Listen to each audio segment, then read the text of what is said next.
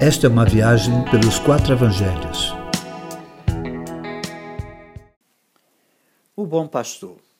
Depois de ter curado um cego de nascença, os fariseus se aborreceram com Jesus porque o fez no sábado e o consideravam um pecador.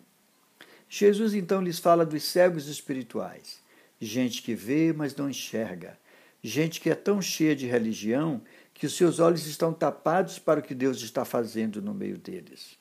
Gente que, pela religião, exige que Deus se conforme com as suas regras religiosas.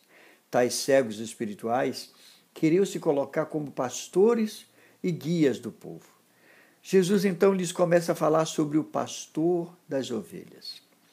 Quem não entra pela porta não é legítimo, mas ladrão e assaltante. Mas quem tem legitimidade entra pela via correta, a porta.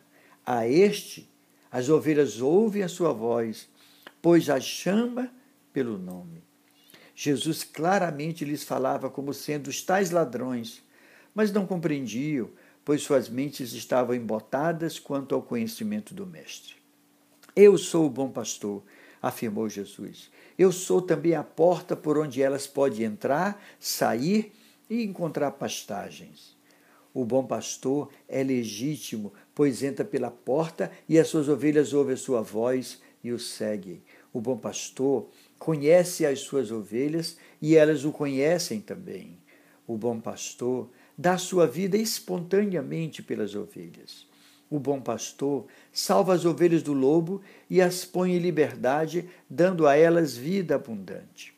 Quando Jesus afirma ser o bom pastor, implica dizer que existem os maus pastores. Maus pastores tratam as ovelhas como sendo suas, agem como mercenários, pois trabalham pelo salário e não pelo amor, e quando chega o lobo fogem. Maus pastores exploram as ovelhas em benefício próprio. Estamos cheios de maus pastores gente que fazem das pessoas seu rebanho particular e as manipulam para servi-los. Gente que, sem amor, usam as necessidades, as dores, as ambições, os pecados das ovelhas, a fim de prendê-las nos seus apriscos pessoais. Estes tais são os que Jesus chama de mercenários. Só Jesus é o bom pastor, só Ele é o pastor das ovelhas. Os demais, e me incluo, somos no máximo ajudantes dele, desde que o trabalho seja feito para ele e não em benefício pessoal, assim como seja para levar as ovelhas ao Pai pela via do bom pastor. É desse jeito.